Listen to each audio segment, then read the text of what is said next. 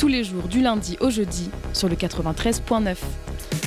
Il faisait gris sur le trajet de la marche climat samedi dernier à Paris. Gris non pas à cause de la météo, qui était radieuse elle, mais gris sous les nuages de lacrymo qui ont couvert le cortège dès les premiers instants de la manifestation. Place Beauvau invoque la présence d'un millier de Black Bloc pour justifier les charges des forces de l'ordre, les tirs de LBD à bout portant, les pluies de grenades de désencerclement et les épais nuages de gaz lacrymogène, en oubliant que le Black Bloc ne sont pas des gens mais simplement une technique de manifestation. Et accessoirement en utilisant une technique de comptage différente visiblement de celle servant habituellement à compter les manifestants. Mais on commence à se faire à l'idée que la vérité et le ministère de l'Intérieur sont comme l'huile et l'eau, hein, et je te laisse deviner celle dont Castaner se sert pour jeter sur le feu.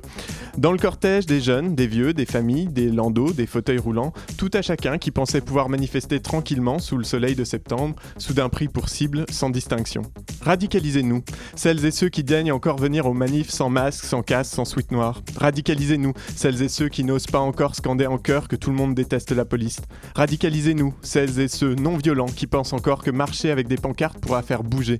Radicalisez-nous, celles et ceux qui n'ont pas assez encore été ciblés. Radicalisez-nous car on vous voit, on vous voit, on vous voit, on voit vos viseurs, on sait qu'on est dedans.